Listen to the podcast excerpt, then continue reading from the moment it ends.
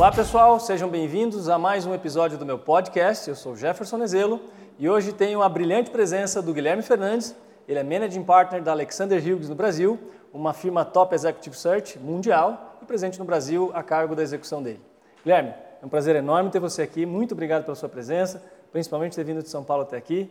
Obrigado por vir aqui hum, bater um papo com a gente. Imagina, Jefferson. Prazer é todo meu. E que eu puder ajudar, sabe que eu estou às ordens. Bom, como você estava falando, Guilherme Fernandes, eu trouxe a Alexander Hills com, como escritório próprio há quatro anos para o Brasil, mas nós estamos aqui há mais de 40 anos através da, da atuação do senhor Alberto Telers, que é um recrutador altíssima uh, experiência no, no, segmento, e ele representava Alexander Hills. Perfeito. Em dado momento da minha trajetória profissional, o senhor Alberto me contratou para uma das empresas onde eu trabalhei, me recrutou, e nós fizemos uma amizade assim espetacular. E um, virou um tutor, um mentor.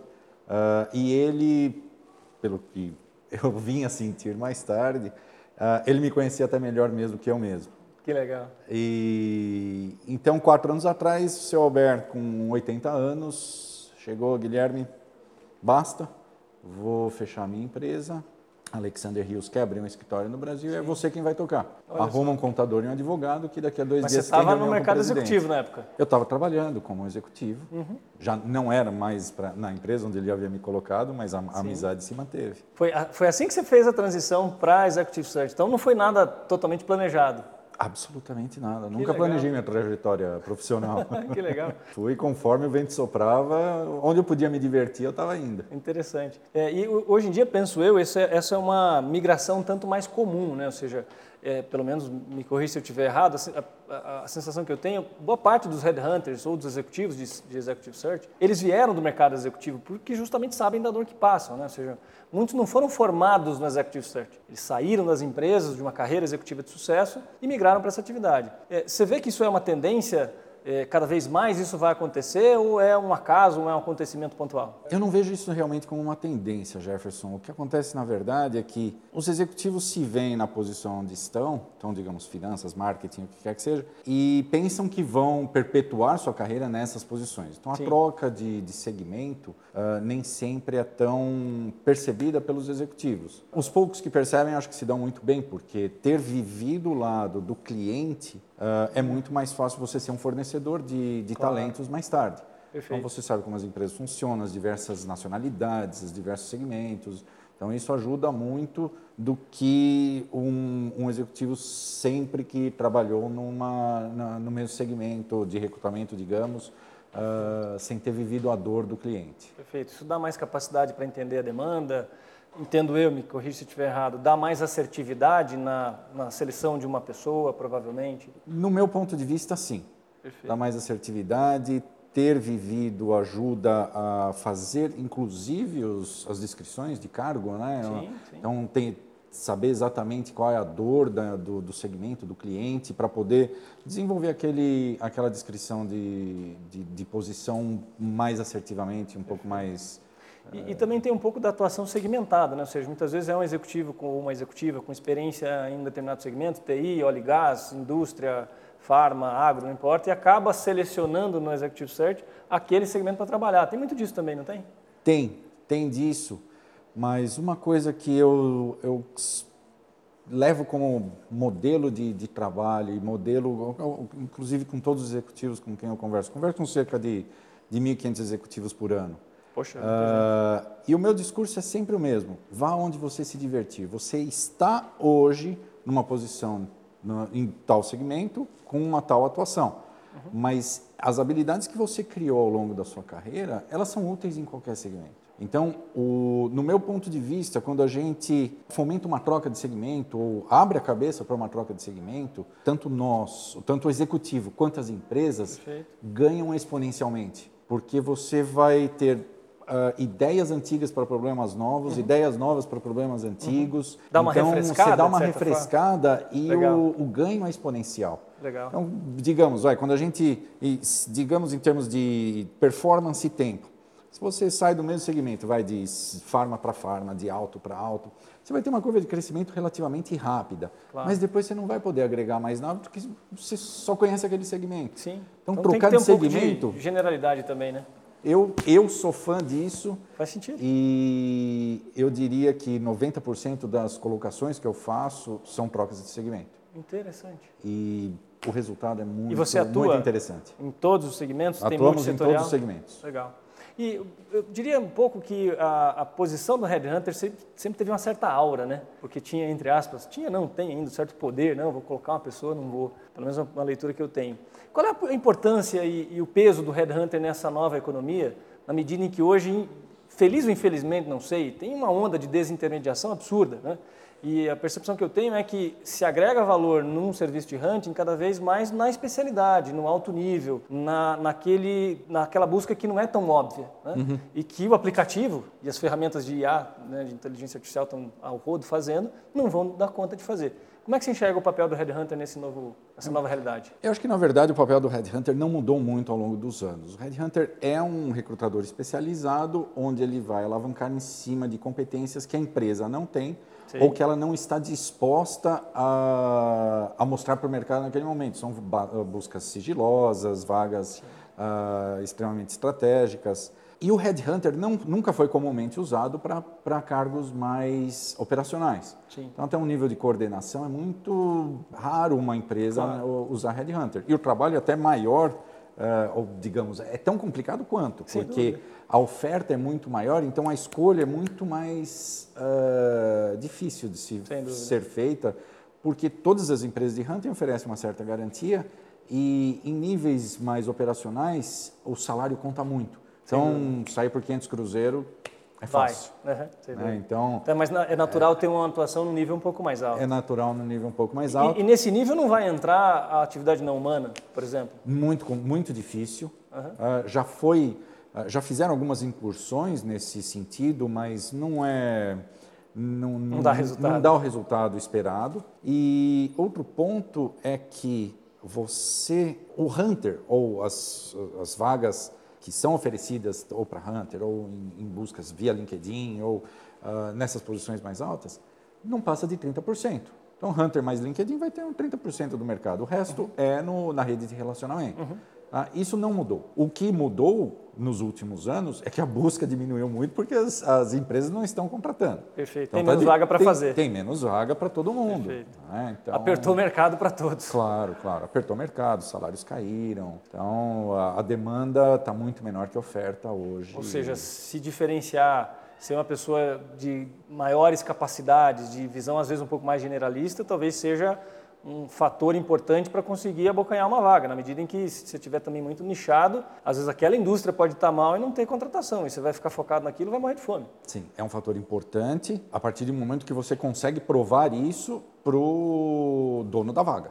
Né? Então você tem que ter um jogo de cintura ou uma abordagem interessante, onde você consiga chegar até o dono da vaga e mostrar que isso é relevante. Eu, como, como recrutador, trabalhando com vários segmentos diferentes, a, a busca inicial, quando a empresa vem até mim, não, eu preciso de um profissional do mesmo segmento. Aí eu questiono, por quê? Por quê?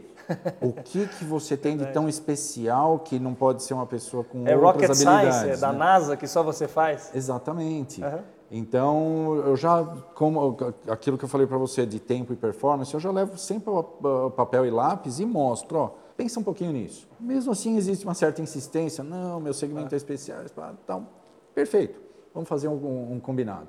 Eu trago meio a meio, trago vários do seu e vários de outro, de outras e aí a áreas. gente decide junto, vamos discutir e quantos contratam do, do mesmo segmento? 90% contrata de outro.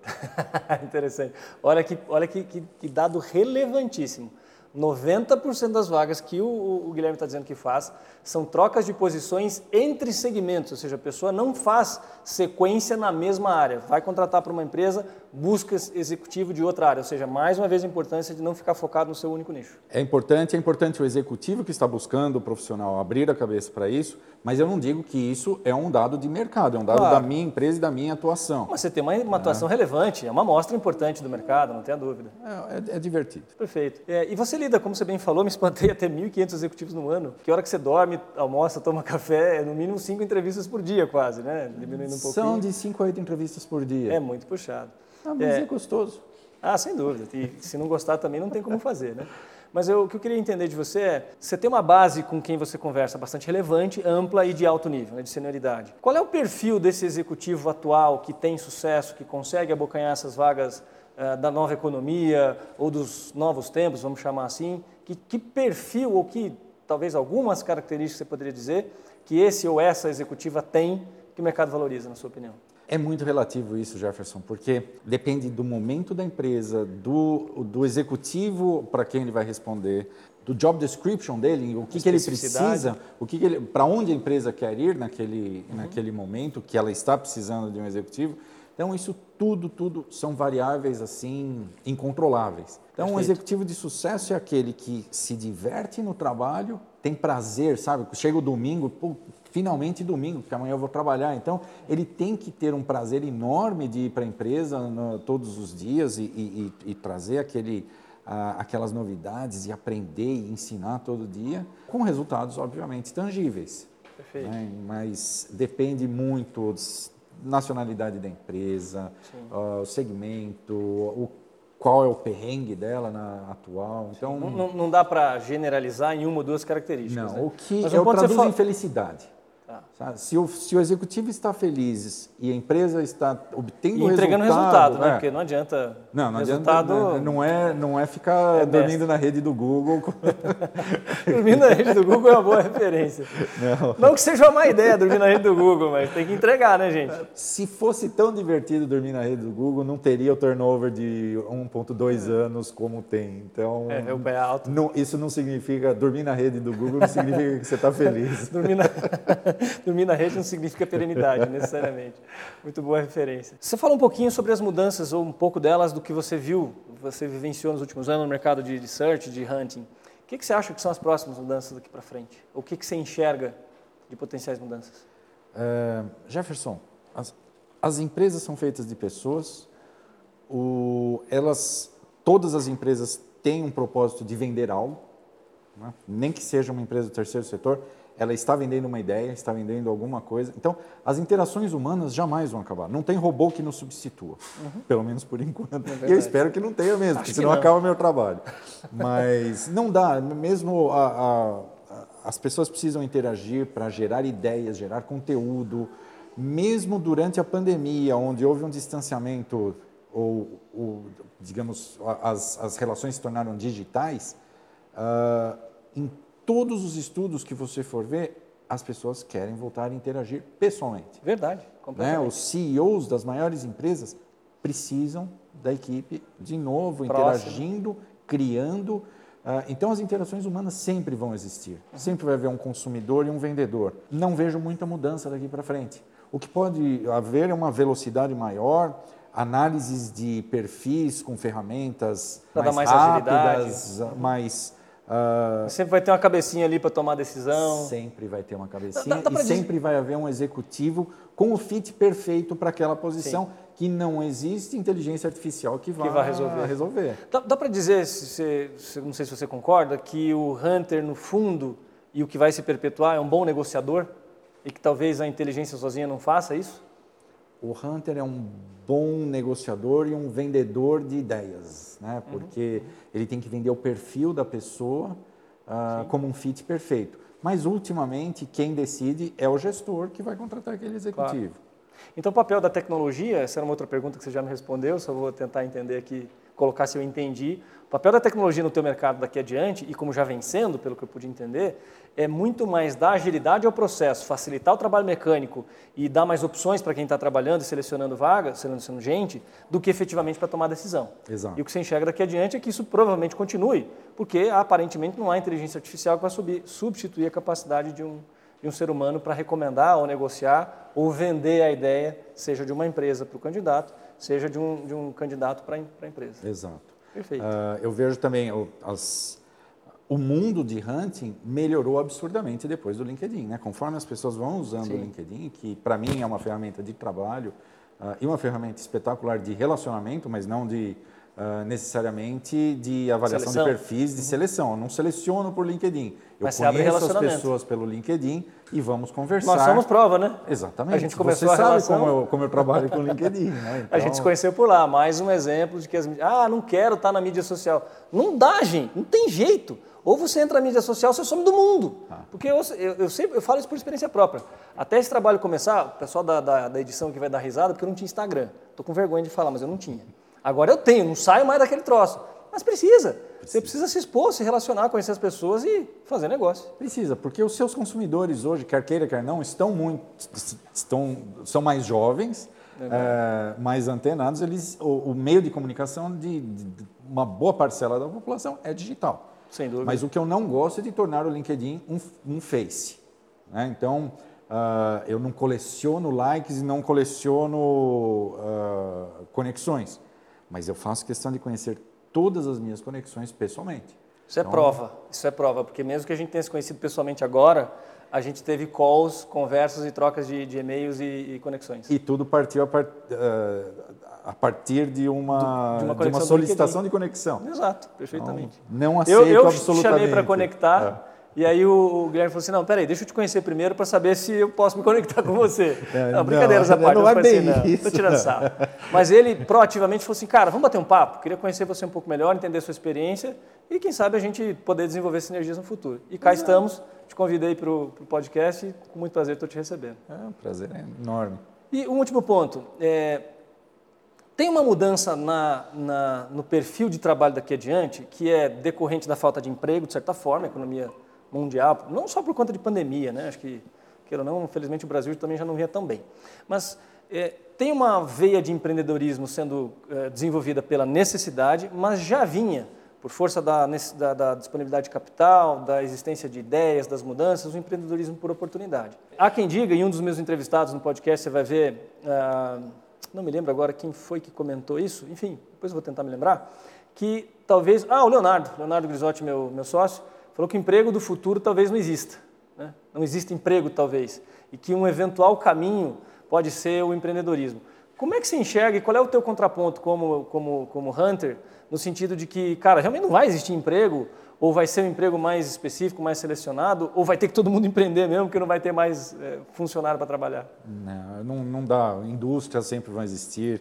Uh, segmentos de serviço sempre vão existir. Então, não, acho que falar que não, é, não vai existir emprego não, não é uma verdade, uh, ou não é uma tendência, pelo menos não próxima. E mesmo assim, você pode empreender na empresa. Na verdade, é, é, o papel de qualquer funcionário empreender. Uhum. Ele tem que trazer novas ideias, imaginar qual é o próximo passo da empresa, qual é o futuro daquela empresa, e não simplesmente ser um. um, um executor, né? Que executor. faz só o que se pede para ser feito é o tal do intraempreendedorismo. Exatamente. E Você vê isso cada vê, vez mais forte? Vejo cada vez mais forte. Uh, algumas tendências, né? Falam, não, todos os empregos tradicionais vão acabar, tem, não, não vai existir mais emprego para todo mundo, uh, por causa do, de, de inteligência artificial, tecnologia e tudo mais. Sim, existe uma tendência de se mudar tudo isso. Né? A inteligência, a automação, a tecnologia vai uh, extinguir muitas posições. Mas já está provado que 70% dessas posições que vão ser extintas já tem uma substituição em algum outro segmento, em algum outro uh, mercado. setor, mercado já é, criada. Ou seja, já ia acontecer. Ia isso acontecer não é culpa da tecnologia ou da inteligência Pois é, artificial. é, isso vem acontecendo desde o começo, desde a primeira revolução industrial. Ou seja, não vamos culpar o robô então, né? então não, não tem muita... É, é, um, é cíclico e é... Faz parte do jogo. Faz parte do jogo. Então, o importante é você estar sempre antenado, aprender em qualquer nível, desde o do, do operacional até o CEO, tem que estar pronto para novidades, inovações. E isso a gente vê muito. Empresas tradicionalíssimas, de 300, 400 anos, com investindo em incubadoras, com seu próprio uh, fundo de, de, venture capital, por exemplo, seu próprio VC para, criar novas uh, novas atuações, novos segmentos, Sim. novas maneiras de vender aquilo que é antigo, mas sempre vai existir Exato. e o, tem que empreender dentro da própria empresa. Você tem que ser a sensação de dono, né? Então você uh, não está simplesmente tirando uh, dinheiro todo mês para se sustentar. Você está perpetuando um segmento, uma empresa, uh, na qual você faz parte. Então faça parte realmente, traga novidades, aborde os executivos e isso é algo que está mudando. Então os executivos estão abertos, eles durante essa pandemia sair da, da, caixinha fechada também, né? E nicho. a pandemia ajudou muito isso, porque basicamente democratizou o acesso e muitos funcionários que se consideravam simplesmente executores, tiveram um pouco de voz ativa, puderam, no, no departamento de comunicação, para tentar uh, manter os, os humores, os, uh, a saúde no o trabalho, clima. o clima. Então, Deixou deu chance para todo mundo. Opinar. Cara, muitas, muitas ideias foram fomentadas e isso gerou uma uh, melhora na comunicação, melhora na RH. A gente precisou de uma pandemia para melhorar a comunicação. Que paradigma maluco, né? Exatamente. Que louco. Então está sendo muito interessante nesse momento e os bons gestores também se alavancaram em cima disso, porque são aqueles que sabem uh, lidar com a equipe à distância, motivar a turma, uh, acalmar os ânimos, né? Porque a incerteza. E manter é proximidade, coisa. apesar da distância, né? Para poder sentir o pulso de como é que as pessoas estão. Tem muita gente que entrando em depressão e, e não conseguindo produzir.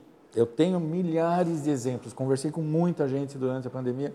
A hora que você quiser, a gente conversa sobre vários deles muito interessantes. São ideias assim. Acredito. É, facílimas de se implementar, que vão se perpetuar seguramente, uhum. mas que não vão substituir jamais as interações humanas. Interessante. Eu gostaria de colocar duas questões que talvez façam sentido em tudo que você está dizendo para o futuro, ou seja, se manter aprendendo e manter a humildade, né? ter a cabeça aberta e ao mesmo tempo não achar que sabe tudo. Faz sentido?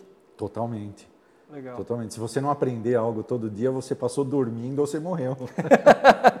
e que não seja pela pandemia. não, não Poxa, vai. maravilha, Guilherme. Um prazer enorme ter você aqui. Gostei Igualmente, muito da conversa. Prazer. A pena a gente tem que terminar pelo tempo. Queria te deixar à vontade para falar para os nossos ouvintes, se você quiser de fechamento, colocar alguma coisa. O canal está à sua disposição. Bom, gente, é, agradeço imensamente estar aqui. Me coloco à disposição de quem quer que queira trocar uma ideia, conversar, já falei, não aceito absolutamente nenhuma solicitação no LinkedIn de amizade sem que a gente converse meia hora. Então, Legal. pelo menos meia horinha de disponibilidade vocês têm que ter para a gente conhecer. conversar, mas a gente troca ideias, fomenta futuro e todas as ordens. Perfeito. Quem quiser se conectar com você lá e bater um papo de meia hora, te procura? Guilherme Fernandes, Guilherme Diciero Fernandes na, no LinkedIn. Perfeito. Mais uma vez, muito obrigado. Muito prazer ter você aqui. Igualmente. Obrigadão. Pessoal, chegamos ao fim de mais um episódio. Muito obrigado pela audiência de vocês. Esse episódio vai estar disponível em todas as plataformas de áudio e vídeo. LinkedIn e Instagram vão ser usados para comunicar. Basicamente, YouTube e Spotify também vão estar lá. Muito obrigado e até a próxima.